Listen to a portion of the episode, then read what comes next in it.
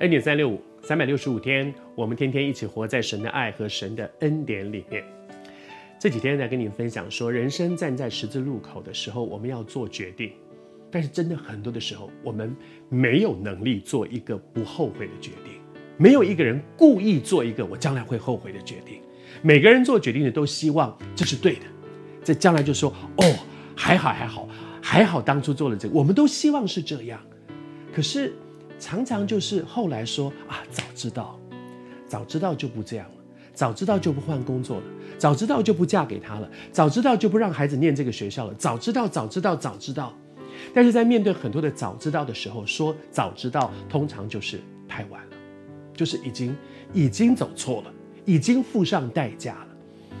因此这几天我们和大家分享，站在十字路口的时候，有一个很重要的关键，那个关键就是安静下来，让外面的声音安静下来，也让我里面的声音安静下来。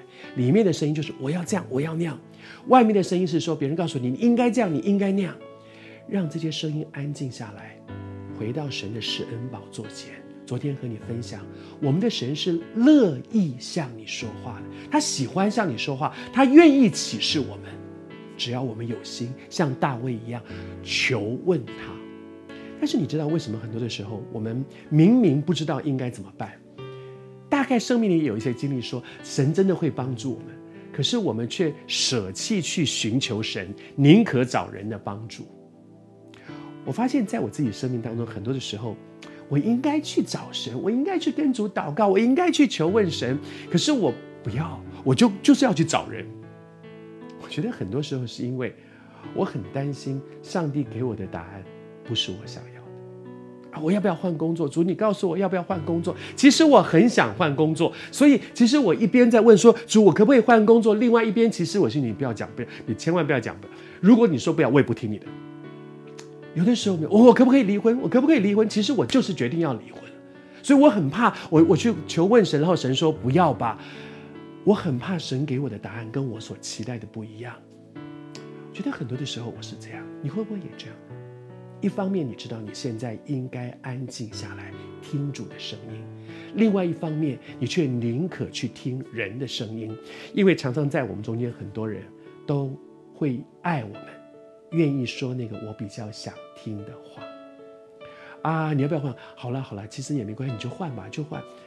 但是上帝不会照着我想听的告诉我，上帝会对照着那个对我真正好的告诉我，而那个对我真正好的，可能不是我当下的。我现在就是很想离婚，可是上帝说，人神配合的人不可分开。我现在不想听这个。